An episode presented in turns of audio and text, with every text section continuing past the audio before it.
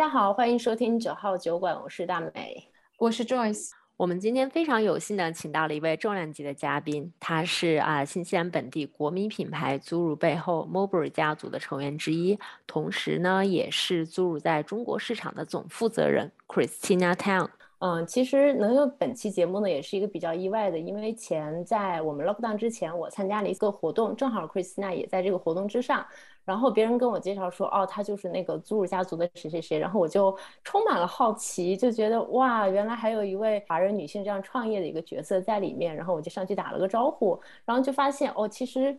非常的亲近，就就没有那种你知道，你想象一个非常大的这种啊新西兰商业帝国的这样的一个管理者，对对对，一个企业家，你会觉得哦，是不是我离别人很遥远的那个感觉？但是打完招呼以后，发现哇，他其实非常的平易近人。然后回来我就跟 Joyce 说，我说你知道我昨天见到谁了吗？然后他也觉得说哇，如果这样，如果他能来上我们的节目，那该多好。然后恰恰巧巧，反正就在上周。啊，就通过了一个朋友帮我们牵了一个线，然后没想到 Christina 就答应了，所以我们就有了这一期跟新西兰这个祖乳商业帝国的 Christina 的这样的一期节目。Christina 要不要跟大家打个招呼，介绍一下自己？嗨，大家好，我是 Christina 啊，非常荣幸能够受到 Damien 还有 Joyce 的邀请，今天有这么一个短暂的时间和大家进行沟通和交流，嗯，然后看一下我们有什么样的一个人生故事，还有品牌故事可以一起分享，非常期待。那 Christina，你你从小的话是在呃国内长大，还是在新西兰长大？就是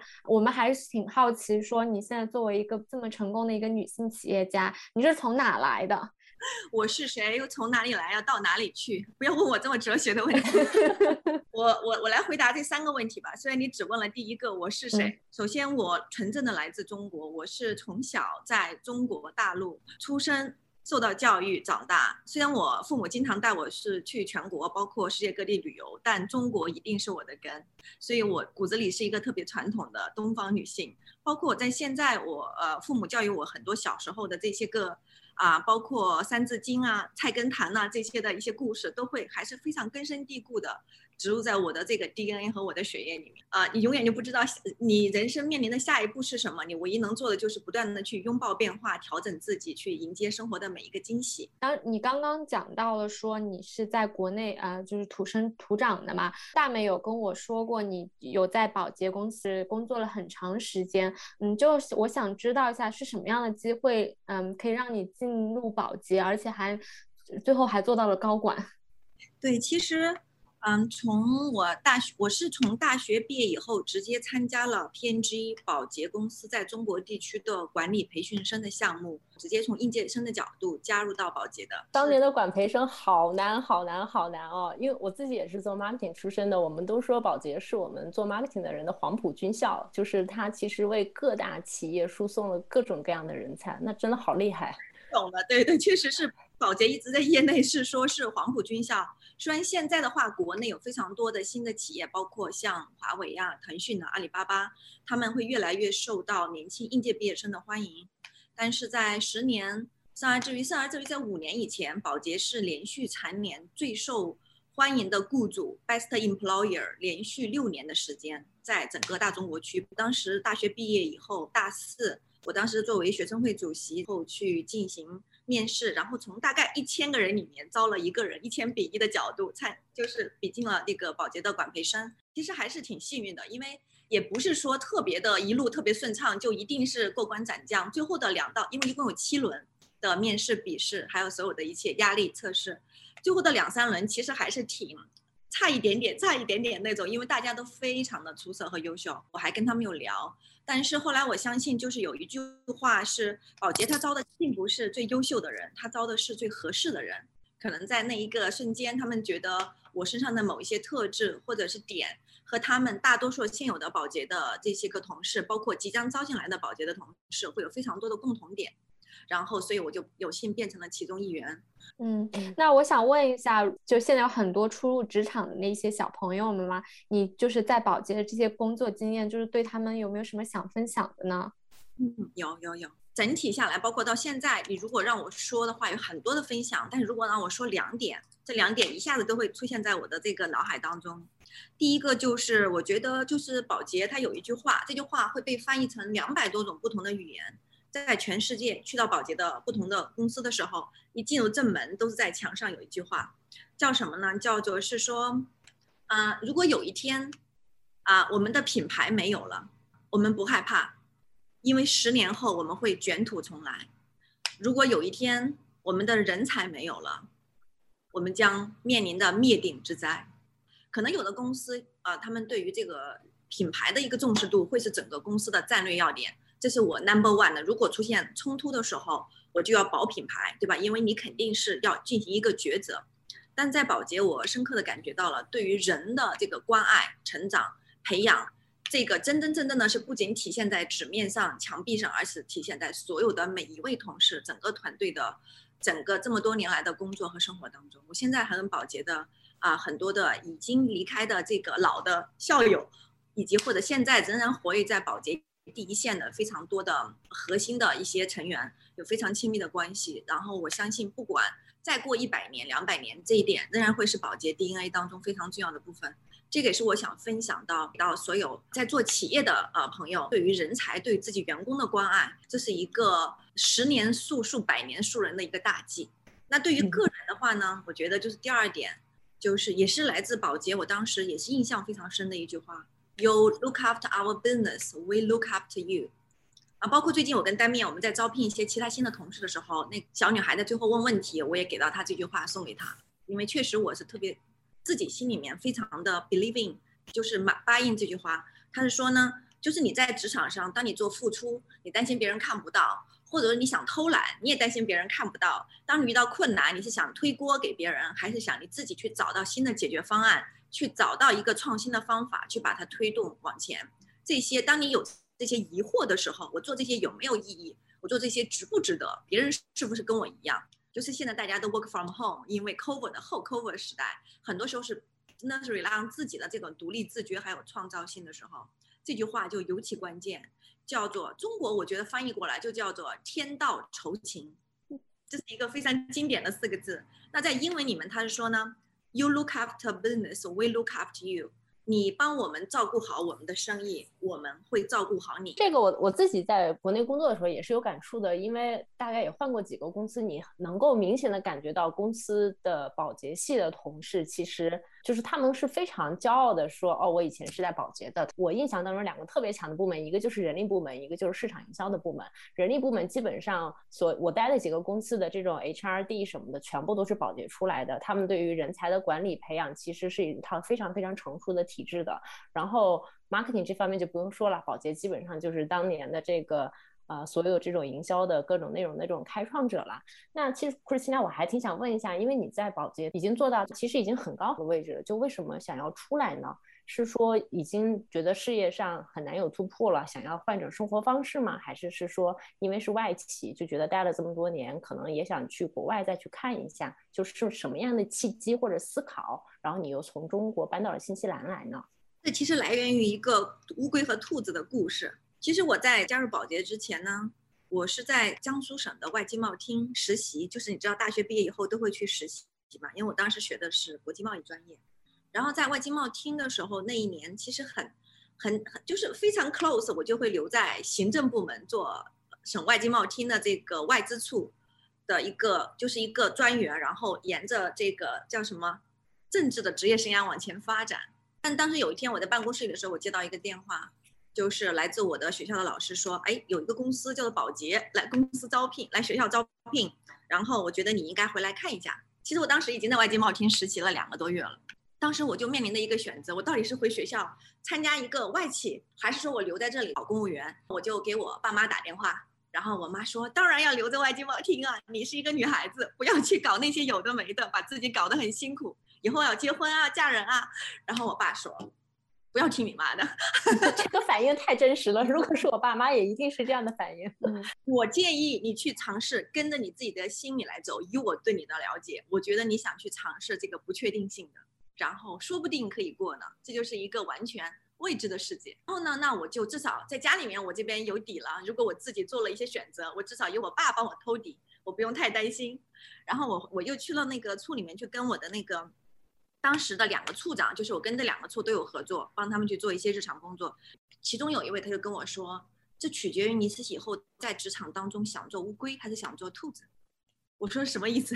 他说乌龟就是说你要在这边你要埋头苦干，然后你要等待，你要工作，你要，然后可能你会在几年之后，你会从一个呃干事去到一个副科长。然后再过三到五年，从副科长去到科长，从科长再去到副处长，或者是再去到处长。然后的话，我们打算让你在这边锻炼个两三年，然后送你到国外去负责我们在海外的一些具体的项目，作为我们在那边的特派的专员。这一点其实在当时就印在了我的脑海里。哦，我现在在国内的积淀，然后为了以后到国外去，能够把我的学习进一层的镀金，然后再回到国内，后再去到另外一个。显而易见，在最后的话，我是选择了。去保洁面试，因为我不可能同时做两个两个准备，因为做两个准备的结果可能是哪一个都不能成功，我必须要放弃一个，然后专注一个，所以我就请了很长时间的假，然后回到学校潜心的准备保洁的一系列的面试，然后后来也很有幸的加入了保洁。当时机成熟，当我在保洁工作了大概，嗯，好像有七八年的时候，我会有不断的机会去到新加坡，新加坡是我们亚太地区的总部，包括去到啊啊日内瓦。日内瓦是我们欧洲的总部，包括去到辛辛那提，辛辛那提是美国的保洁的全球的总部，会有每一年会有五到十次这样的很多的团队的沟通啊，该开会的机会，然后就让我快扣了一扇门，然后我就在想，如果有机会的话，我很愿意到海外去常住一段时间，去真真正正的了解到这个市场，这个市场的消费者的需求，这个地方的文化。然后这个市场的竞争，包括保洁怎么可以应运而生出更多的优秀的产品、创新的技术，还有很好的市场营销的方案。然后那有一个机会，就是在澳新地区，利用这个机会呢，就是从保洁内部的机会，我是来到了那个澳新地区，那我就落地落户了这个在奥克兰 Marangi Bay 的 PNG 的 office。哦，好厉害啊！因为我我觉得这样还是很厉害，能够从国内调到国外的一个部门还是很厉害的。对，而且还还是在这边的保洁，就真的是很好。你有自己的一些需求，你提出来，你给自己有非常清晰的规划，当然也是你的 direct report，你的整个的你的老板上司他很支持，然后又有这么一个机会的话，我们那个保洁内部是非常支持这些内部的申请的。嗯，其实我觉得这种呃西方的这种大厂真的在这方面做的还是很好的。我在这边也认识几个 PWC 的，他们就是从国内的 PWC 申请直接过来生活，然后也是一直在这边留了下来，待了很多年。嗯，这种机会真的是很不错的。现在也有，我们最近就会有几个同事就会申请去从奥克兰的办公室去到悉尼的办公室，比如说有的是负责法律的同事，他跟他比较密切工作相关的团队都主要是在。中国，那他在新西兰跟国内的时差要五个小时，但去了悉尼时差就只有三个小时。这样的话，不仅对他的那个工作效率是有一个更好的提高，更好的利用白天的时间，同时的话，对他也是一个非常好的一个开阔一个契机，生活的环境啊，交友的范围啊。然后如果是这样的话，我们都会非常大的去 support，因为我们也是过来人。那那来到这边保洁以后呢，然后又是怎么来到了租入，又开始做现在的这些品牌，做现在的这些事情呢？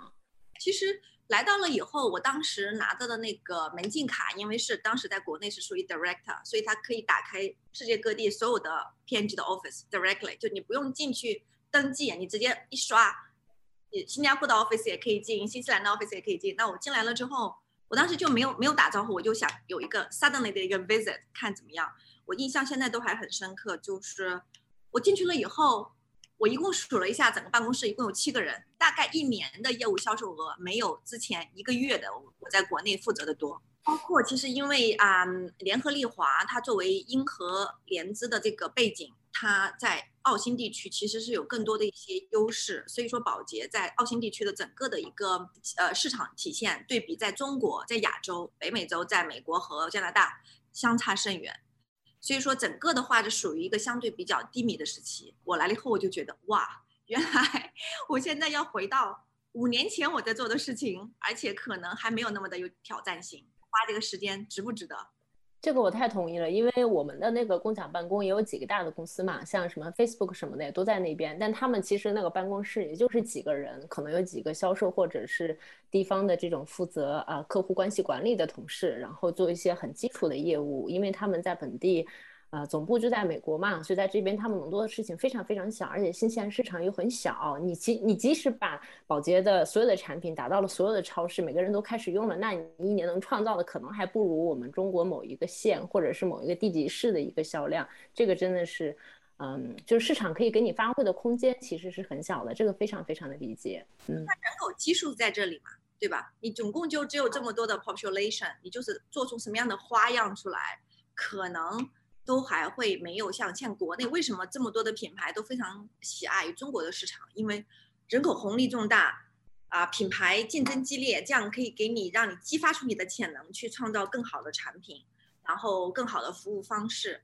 更加领先于竞争对手的所有的一些一些所作或者所为，去赢得你自己最后的成。你寻找更高的一个目标，你才能够取得到至少是中间层层面的一个结果。你如果只是寻找中间层面的一个目标，你最后取得的就是一个非常低端的结果，就是我们常说的“法乎其上，取乎其中；法乎其中，其下；法乎其下而一无所获”。啊，太厉害，真的很好呢！我的天呐，保洁之后呢，就是因为感觉到了市场局限之后，就又要开始做另一个改变了，对吗？当时我就去塔卡普纳海滩看鸟、看海鸥，休闲了大概有几天，因为在保洁的时候实在太忙了。然后突然有一下 slow down 下来，在新西兰真的还是挺 enjoy 的。但是就像单面说的一样，我骨子里是一个闲不住的人。我大概就休闲了两天，我说不行，我要我要做点什么事儿。当时也会看很多的机会，其中包括投资的机会啊，包括金融的机会啊，包括很多很多。然后其中有一个就是 BNZ 银行，其实当时也联系到我，给到我一个 job offer，就是在 Queen Street。去做他们的跨部门的合作，就是负责 BNZ 跟新西兰的移民局和新西兰的政府，包括其他的银行之间的跨界合作。当时的对话也很有意思，他们给了我 offer 了一个工资，然后我一看，我说哇，这么少，可以想象。那个总监说，嗯，对你现在看它低，但我们相信以你的能力，一年之后你一定会涨工资的。我说现在的问题是说。你只有这么低，就算你给我涨百分之三十，它也只有这么低。这个不是涨不涨的问题，真的非常非常的感激他们。我说这个真的不是我理想的一个工作，因为如果我要做的话，我也希望能够把它做好，那我也希望能够对得起我投入的精力还有时间。但是我可以预见到的话，可能在这上面我可以做成，但它的挑战性没有达到我的一个预期，这对我的成长也没有特别大的一个帮助。所以在后来整体的一个几个月的周转之后，后来有非常啊偶然的机会，然后我就和啊 Zuru 有接触，包括也慢慢的从玩具到现在的快销，开始了我整个的一个职职业生涯继保洁之后的第二大主要的一个巅峰时代。巅峰时代，我希望现在不是巅峰时代，我希望巅峰时代还没有到来。嗯，那你能，你刚才说到了 Zuru，你能不能跟我们听众稍微介绍一下 Zuru 的故事？因为我知道 Zuru 的话，在玩具方面的话是非常非常厉害的，包括前几年那个 Zuru 的水球，嗯，就是当时是卖疯掉了。可能像玩具这种类目，主要可能北美市场啊或欧洲市场那边比较多，国内的听友不是特别的熟悉。对我其实特别希望通过你的介绍，可以让我们的听友聊一下，就是就是 Zuru 以及你们的家族在本地到底是一个多么大的一个帝国吧？因为其实在新对，因为在新西兰有这样的企业真的是很难得的一个现象，而且新西兰跟国内不太一样的就是很多就是这种 family business 嘛。然后这种 family business 其实又能够延续很多年，把这个生意 run 下去，对的。所以其实真的很想听听这一块。Zuru 的话，它是现在目前的话，在全球一共有三个板块的业务。第一个板块就是大家相对比较熟知的关于玩具的板块，这也是玩具，这也是 Zuru 的起始。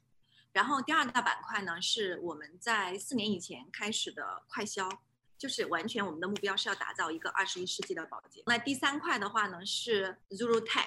就是一个工业四点零的啊智能化房屋建设，然后是关于未来新科技的一个颠覆创新，在啊房屋建设这个非常传统的行业，有点像特斯拉在汽车领域所做的事情。然后这是 Zuru 的一个最大的一个目标和 goal。然后现在我们也对全世界做很多的布局。然后这是目前 Zuru 的一个现状。那如果现在的话，它在全球，我刚才有提到，有没有直接雇佣员工啊？一万名以上，我们在全球超过一百二十个国家还有地区有设立公司，而且这个是这个拓展，在每一年都在不断的进行延伸，包括现在我们刚才讲到的米兰呐、悉尼呀，我们在印度有三家，在新加坡，在啊欧洲的很多地方，美国就不用说了，美国 L A 是我们非常重要的一个一个美国地区的大本营等等等等这些。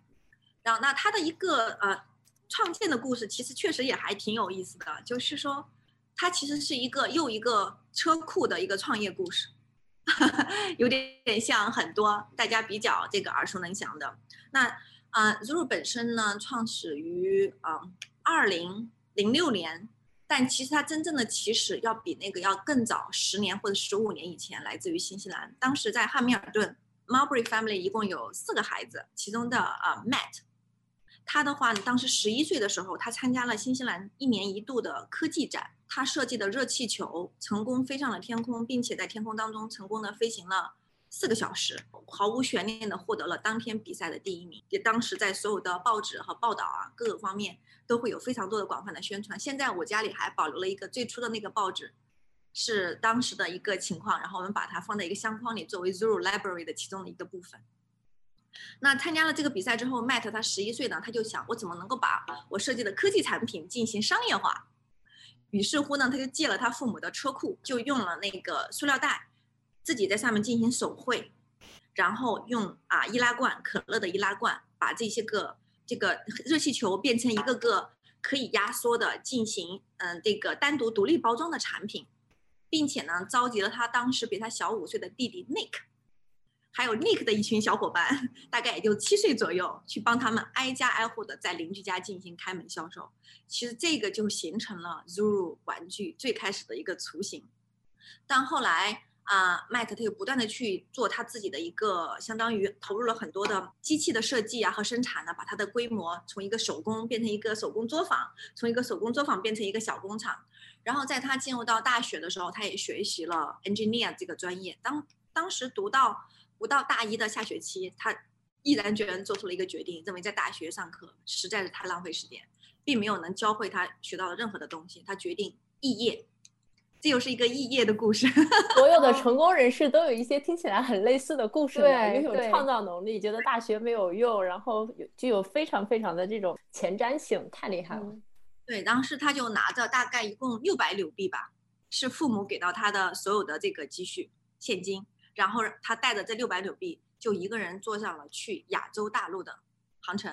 然后他去到了包括呃新加坡、东南亚、印度，非常非常的国家。后来他决定中国是他未来他的职业非常非常重要的一个组成部分，因为那里有特别特别勤奋的工作人民，跟他特别特别的契合，就是哪怕是语言不通，一下就能够打成一片。同时，那边有非常非常多的原材料，有非常非常多的工厂，这是他的一片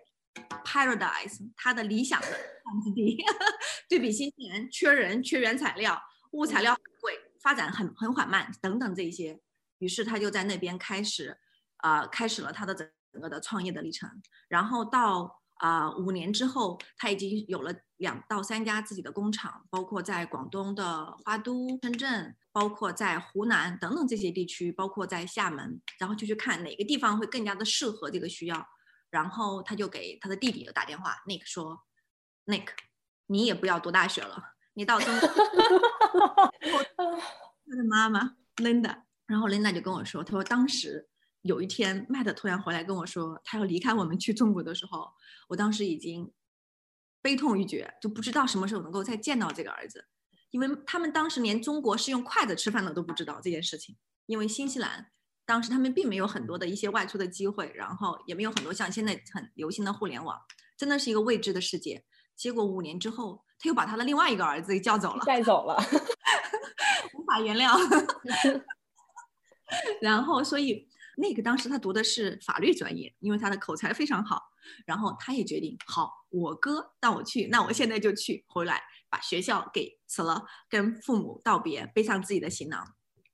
然后那 Nick 去了之后，去负责相关的销售和市场营销，因为他非常的擅长。但是据 Matt 说，当时他实在太小了，啊，才十六七岁，确实还太稚嫩，而且又来自新西兰这么一个淳朴的国度，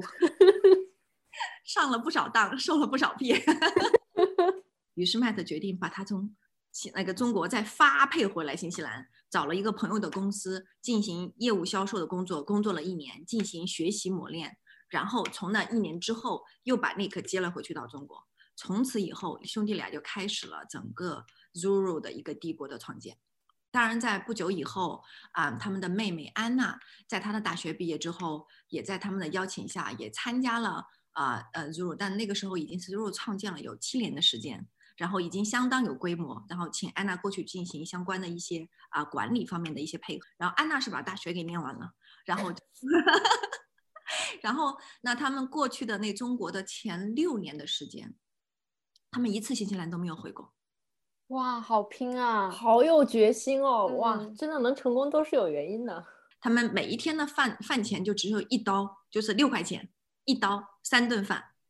在广州花都这个地方。啊，那真的挺不容易的。当时我听 他们还很有意思，就是说有一年圣诞节，终于麦克答应那个带他去吃一顿麦当劳，去做圣诞节大餐，然后坐在那个室内吃，不用一边工作一边吃，不用在厂啊车间里厂房上蹲在地上。结果那个突然决定说，哇，这个薯条真的太好吃了，他就很想再再买，然后他就 拔了一根自己的头发放在那个薯条吃了一半的薯条里面，拿去给他前台说，你这个里面有一根头发。别人就说那行，我再给你一份。于是他又很开心的，十七岁的小男孩又拿到了第二份。虽然被他哥哥给训斥了一顿，但他很开心的又拿到了第二份薯条，因为这是他一年当中唯一的一次大餐麦当劳。天哪，这个故事太励志了。然后，那他们之所以没有回新西兰的原因，是因为他们当时其实业务已经小有成绩。非常神奇的是，Zuru 玩具从创业到现在。没有一次是亏钱，就即便在最开始的时候，他们都能够实现盈利。最开始是非常薄弱的盈利，然后但他们把每盈利的一分钱都全部省下来，放在对于工厂的拓建。他们不愿意花任何一分钱来买票，哪怕是买最廉价的机票，啊，红眼航班廉价机票回到新西兰，因为这样实在太费钱。每一分钱都要投放在那个厂房的拓建上。然后麦特有一次告诉我说，当时他们需要把厂房拓建，需要一个从。五十人到两百人的一个厂房，于是他们就在广州地区去看，后来找到了一个地方，终于别人说，哎呀，我们这一片都已经满了，没有了。他说，那你想想，真的一个厂房都没有了吗？别人说，哦，那可能还有一块，就是离厕所最近的那个地方，有很多的蚊子，一到夏天可能有成千上万只蚊子在那边飞，而且中国的那个厕所当时是一个水上面有很几个不同的横着的那种。哦，我知道那种厕所，对。洋人来说，这是第一次见，对吧？麦说：“你带我去看看。” 然后那个保安就带他去看了一下。麦特说：“这个地方太完美了，这个就是我想要的。把这块给我吧，因为没有其他任何人想要，只有他想要，他不 care。”于是乎呢，那个保安就摇摇头说：“你要愿意，那你就拿走吧，反正这个空的也是空的。”他就很成功的把这个可以容纳两百个人的厂房给租下来，然后去买了两条双喜烟回来送给到。这个保安感谢他的帮忙，让他在这么短的时间能够租下这个厂房，进行进一步的业务拓展。当时就已经开始去做很多的一些创新的玩具，这样可以让 Nick 去到美国、去到欧洲的这些地方去参加那些的展览会，就像我刚才说的贸易展览会，去销售和兜售。啊，包括很多这样的故事，包括他们当时的住宿也是为了能够省下钱，他们不愿意去租像样的房子去住，更不会买。然后他们住在什么地方呢？他们最开始的时候就住在帐篷里，因为在新西兰，他们小时候就会在父母的农场会帮忙，会经常会做那个 tent，所以他们就买了几个塑料的帐篷，放在哪儿呢？放在小树林里面。因为小树林的话，早晨太阳起来四点钟之前，他们还是可以睡的。五点钟太阳可以升起来的时候，至少还有一点阴凉。六点钟可以起来，这样不至于一下子就披露在外面。但是小树里面的蚊子也特别特别的多，他们每天晚上睡觉在外面裹上非常厚的这个塑料层，只留两个眼睛还有鼻孔出来，这样防止被蚊子咬。就是这样的生活，大概至少是坚持了六年的时间。然后在这六年当中，因为有三个孩子陆陆续续都从汉密尔顿去到了中国，然后再也没有回来新西兰，所以每一年都是他们的父母自己从新西兰飞过去中国去看望三个孩子。去的时候给他们可能添床被子呀，啊，买一个像样的床啊，然后买一条牛仔裤啊，这样的话可以再等一年之后再来的时候，他们有一些衣服可以穿。所以就是这种不断的积累、不断的拓展，让露露有产品线的拓展，包括客户的拓展，当然包括 Nick 那边，他也有非常非常多很非常非常多很有趣的故事，包括他第一次他看中了沃尔玛这个国际大卖场，立志要把它发展成为 Zuru 的一个全球合作伙伴。然后的话呢，他就开始给沃尔玛写信，说我们是 Zuru，我们生产以下的玩具，哒哒哒哒。但是沃尔玛当时作为全球已经非常知名的、排名第一的全球卖场，根本就不会去理会这么一个邮件。但是 Nick 就是特别的百折不挠，他基本上一年三百六十五天可以发出三百七十篇邮件给他，直到有一天，这个负责亚太地区的沃尔玛的买手要去香港开会，参加一年一度的玩具展，他说：“Nick，请不要再给我发邮件了。”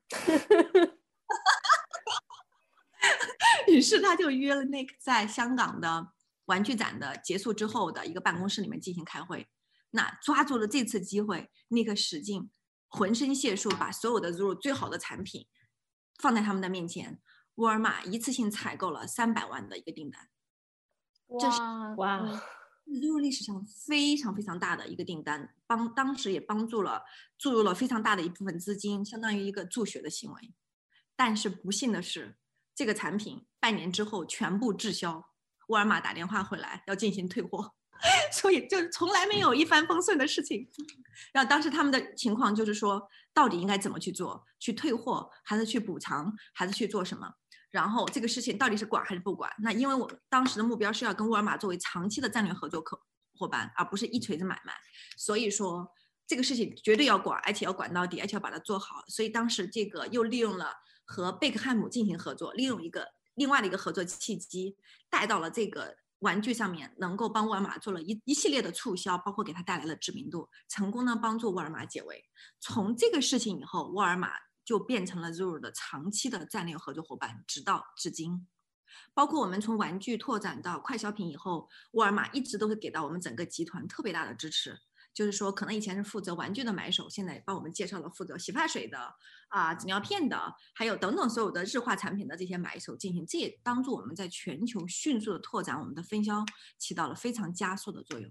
嗯，我现在终于明白为什么在开始的时候，Christina 说如果想听故事可以再单开一集，因为实在是太精彩了这些商业故事。那后期就是在租入如此发展壮大之后。呃，慢慢又拓展了自己的这种孵化器品牌，去做这种日化产品，然后到现在你也刚刚有了一个宝宝，然后这种就是这种高强度密度的工作跟生活之间，你大概会要做一个什么样的平衡吗？因为我觉得还是挺难的吧。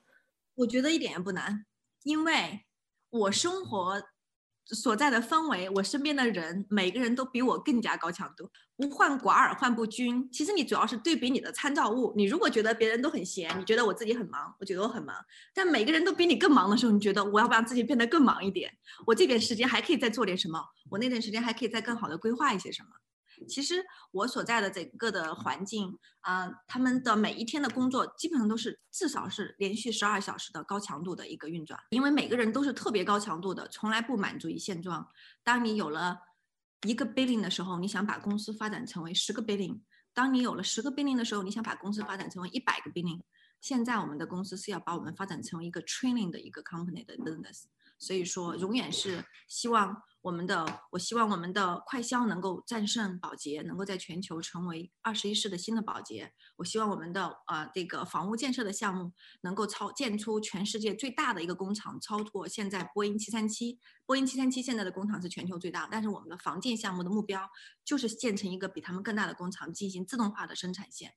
所以说，当你有一个很大的一个 Go 在你前面去引领你的时候，你受到的不是压力，而是推力。这两个是完全不同的概念。一个是 push，一个是 pull。当你被一个事情一个引领去 pull 你的时候，你看到的是目标，是希望你现在做的事情只是为了一个个去 tick、去打勾、去完善、去攻克这个障碍物，像打怪一样，然后去帮助你实现了这个最后的 go，去 enjoy 那个 happiness。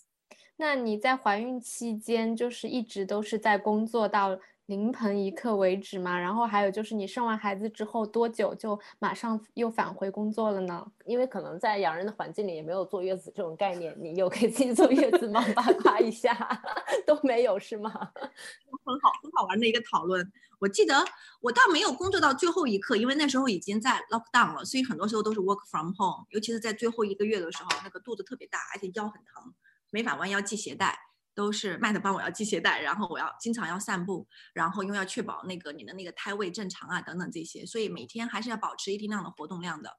反倒是生完之后，我觉得好像到第三天的时候，嗯，按道理我们是要坐月子对吧？然后麦特说啊，你差不多可以工作了吧？啊，还还三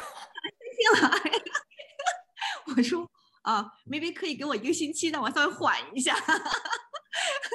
因为我做的是剖腹产嘛，医生需要你躺在那里，让那个伤口不要动。但这个都很正常，因为安娜她有三个孩子，就是安麦特的妹妹，她当时的前两个孩子都是生下来之后两个星期就开始恢复工作。当时她人在中国，在中国我们的办公室里引起了不小的轰动，对我们所有的中国的员工的妈妈都是一个非常大的一个震撼。他们说：“哇，原来可以这样子的。”因为我们中国人在理念当中，前一个月是不能出门、不能见风、不能碰水的，对不对？所以说，我坐月子的这个事情呢，我也是一半一半做呢，就是为了应付我爸我妈，因为他们肯定说要坐月子啊，不然对以后身体不好。那不做的话，确实这个氛围不允许，所有人都很忙碌，已经整个事情你已经参与进去，你就不可能自己把自己仍然关在那个门里面。在二十七天的时候，对，正式的参加了一些工作，当然当时不是 full time，那陆陆续续到六个月的时候，就完全的是 full time 的回归到工作当中去。嗯，那你现在在新西兰就是也生活了这么久，你觉得就是对比国内的一些生活方式，你自己的生活方式有哪些转变，或者在心态上面有些什么样的转变呢？我倒真的没有觉得有太多，说实在话，因为就是在中国的时候，我们住的住的地方，我们就住在 Zuru Building 的顶楼，就是我们一个 Zuru Building 在深圳，啊，下面的十七楼全部都是。十七层全部都是 Zero 各个部门，我们住在十八楼，所以基本上一打开门就是工作，就相当于一个 Zero Town 一样。然后在这边的话，因为一直属于 Lockdown 嘛，所以就在家里工作。那家里其实也是有一个很大的一个 bubble，就是我们的核心的工作人员，其实基本上整天就在一起啊。因为 Matt 他本人也是一个非常低调、非常朴实无华的人，就基本上他在街上你很难能够看出来他，他就。邻家的一个人，然后这也是他非常 enjoy 的一个情况。那其实我们的生活相对也非常的简单啊，唯一不同的就是对比之前，我们有了可爱的宝宝，所以每一天我们如果有时间就会啊，早晨的话我会六点钟就起来，我以前可能要七点半，现在我就是希望每一天除了正常的工作以外，有更多的时间可以陪他，然后我就把六点到七点半的这个时间是每天早上陪他固定读书、玩拼图，然后带他出去喂狗、喂羊、喂鸡。喂猫的时间，然后他就特别特别的开心。然后 Matt 也是，他工作更忙，但他只要中间有两分钟的时间，他都会跑回来 到这边跟跟跟 Share 一起玩两分钟，然后再跑回去。对，所以说争分夺秒。嗯，那我就还是有点好奇，就是如果就是像你们都这样子成功的企业以及企业家们，如果撇去 lockdown 的时间，你们平常会有些什么兴趣爱好吗？就除了工作之外的？有啊，我喜欢打拳击，我特别喜欢打拳击。就是我，呃，之之后那个产后之后要迅速恢复那个身形嘛，然后的话，那我一个是在皮肤上嘛，我就开始服用我们自己的那个 Dosingco 的胶原蛋白粉，然后这个时候我也配合了，请了一个私人教练到家里来教我进行健身。经过一系列，我发现我最喜欢的是有搏斗性、有攻击性的啊 boxing，所以我的教练就说。啊，Christina，你今天完成这些、这些、这些动作之后，我奖励你，让你打半个小时的拳击，好吧？那这个一个是帮助我可能保持一个比较好的一个精神状态，就是让你多巴胺进行分泌。当你能够在一些繁杂的事物当中的时候，有一个小时到两个小时的一个空闲的时间，就不用想任何，只是集中在这个比较高强度的出汗训练上面。我觉得对于整个人的心智，包括身体的健康，都非常的有帮助。另外一个，当然女孩子嘛都是很爱美的，所以我时不时的还是会很关注很多的一些时尚的品牌呀，一些穿搭，因为希望自己变成了妈妈以后不要变得很邋遢，还是有一定的时间能够让自己在变美的方面，从由内而外，包括由外而内的共同比较喜欢的两个品牌，有一个是 Maggie Marilyn，她是新西兰本土的一个女性的一个设计师，然后 Maggie 本人也是我很好的朋友。然后的话，我们会有非常多的交流。觉得它的设计也非常的优雅、简单，它也非常的注重环保 （sustainability）。那这跟我们旗下的很多的品牌是非常不谋而合的。也包括我们刚才说到的 Dosingco 的这个品牌，它的整个的包装完全是使用的是无塑料、纯天然、无添加、无糖，而 Maggie 它所用的材那个材料呢，也全部都是不管是在原材料的收集，还是在啊渲染的这个环节，还是在做做工的这个环节、包装的运输的环节，都非常的注重这个，因为这跟他的成长的故事也有关。那他的设计当时也会被啊奥巴马。啊的太太米歇尔奥巴马在进行总统就职的时候所采采用的那套服装，也是来自于他的一个设计。嗯，哎，提到这儿，我有两个问题啊，就是关于胶原蛋白这个问题。就我们都会说，胶原蛋白在流失以后，随着年龄的增长是没有办法被摄取的。但是你们的这个产品，但实际上又是可以去去补充这个东西的吗？是，其实是这样子的，就是说。每个所有的人到二十五岁以后都会面临的胶原蛋白流失的这个情况，尤其是在你的日晒呀、工作劳动强大呀、辐射等等这些会加快的流失。那你流失了之后，就会出现苹果肌塌陷啊、额头啊、皱纹啊等等这些皮肤松弛。其实中国已经有非常古老的智慧，这个东西它是可以保、可以进行再次摄取的。比如说我们常说的炖猪脚汤，比如说我们常说的燕窝，对吗？所有的这些它其实都是在帮。助你补充胶原蛋白，保持你嘭嘭肌。但有一个问题是，猪脚汤里面它可能你喝了一碗下去，你所补充的胶原蛋白还没有你补充的脂肪多，就你可能哗一下就起来了。而且那个那个胶原蛋白的分子量会非常的大，不适合于人体吸收。但是呢，胶原蛋白粉，包括豆星蔻在内的胶原蛋白粉，它们其实是采取了西方的这种先进的技术，从牛啊、羊啊、鱼呀等等的这些。动动物包括也有有一些也是植物的身上能够吸收这种萃取非常高浓度的胶原蛋白，而且把它分解成非常小的分子，它以道尔顿来计算。那这个分子量它小到呢，人体可以进行立刻的吸收，并且转化为你自身的，帮助你的整整个的整个框架进行补充，保持你的头发、皮肤、指甲更加的坚韧、有弹性、有光泽。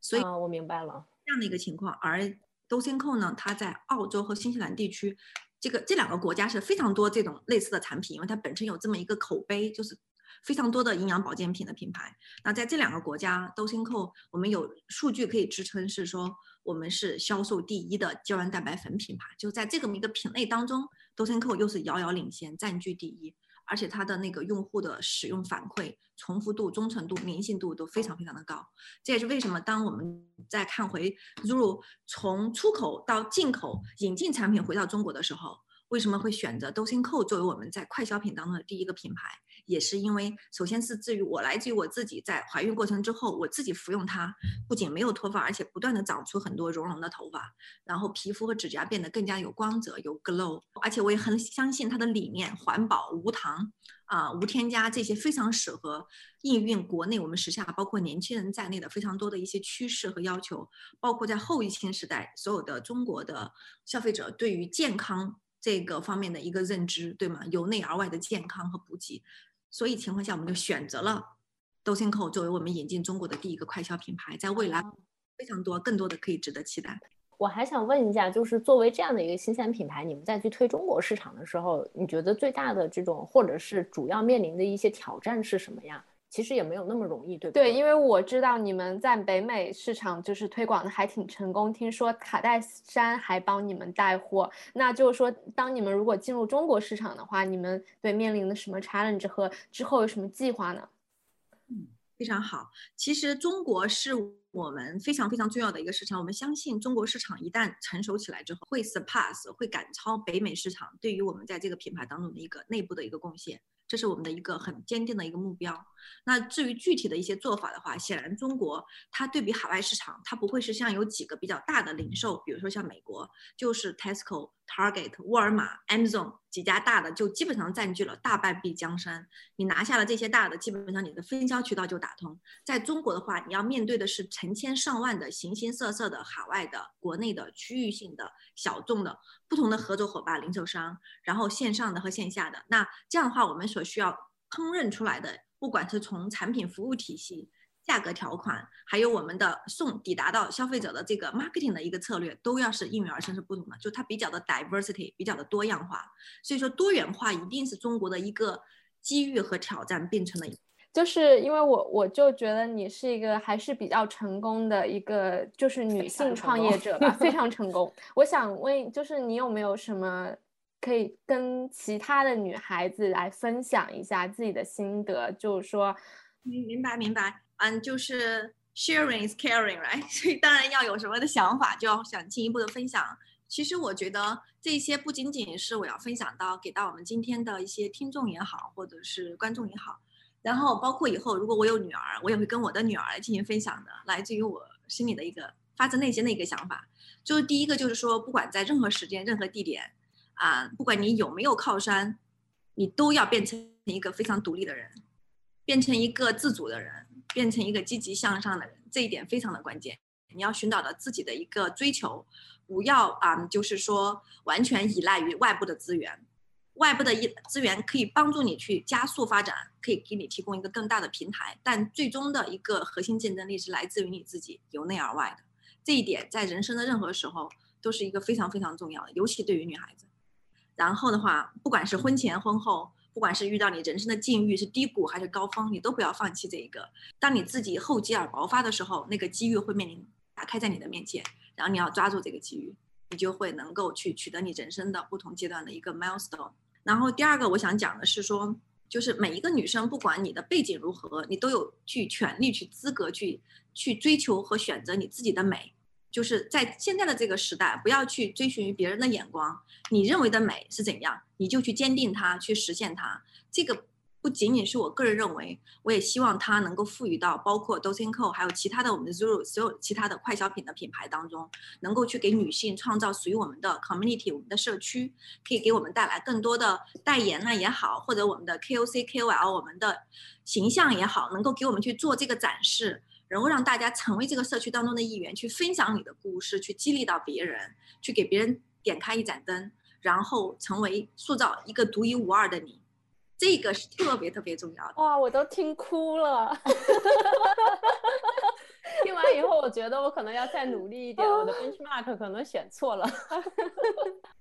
OK，那我们今天节目就差不多了，真的特别特别感谢 Christina 分享，我觉得非常非常的有趣跟励志。啊，非常感谢大家。嗯，好，好，那我们今天节目就到这里啦。好，拜拜，拜拜。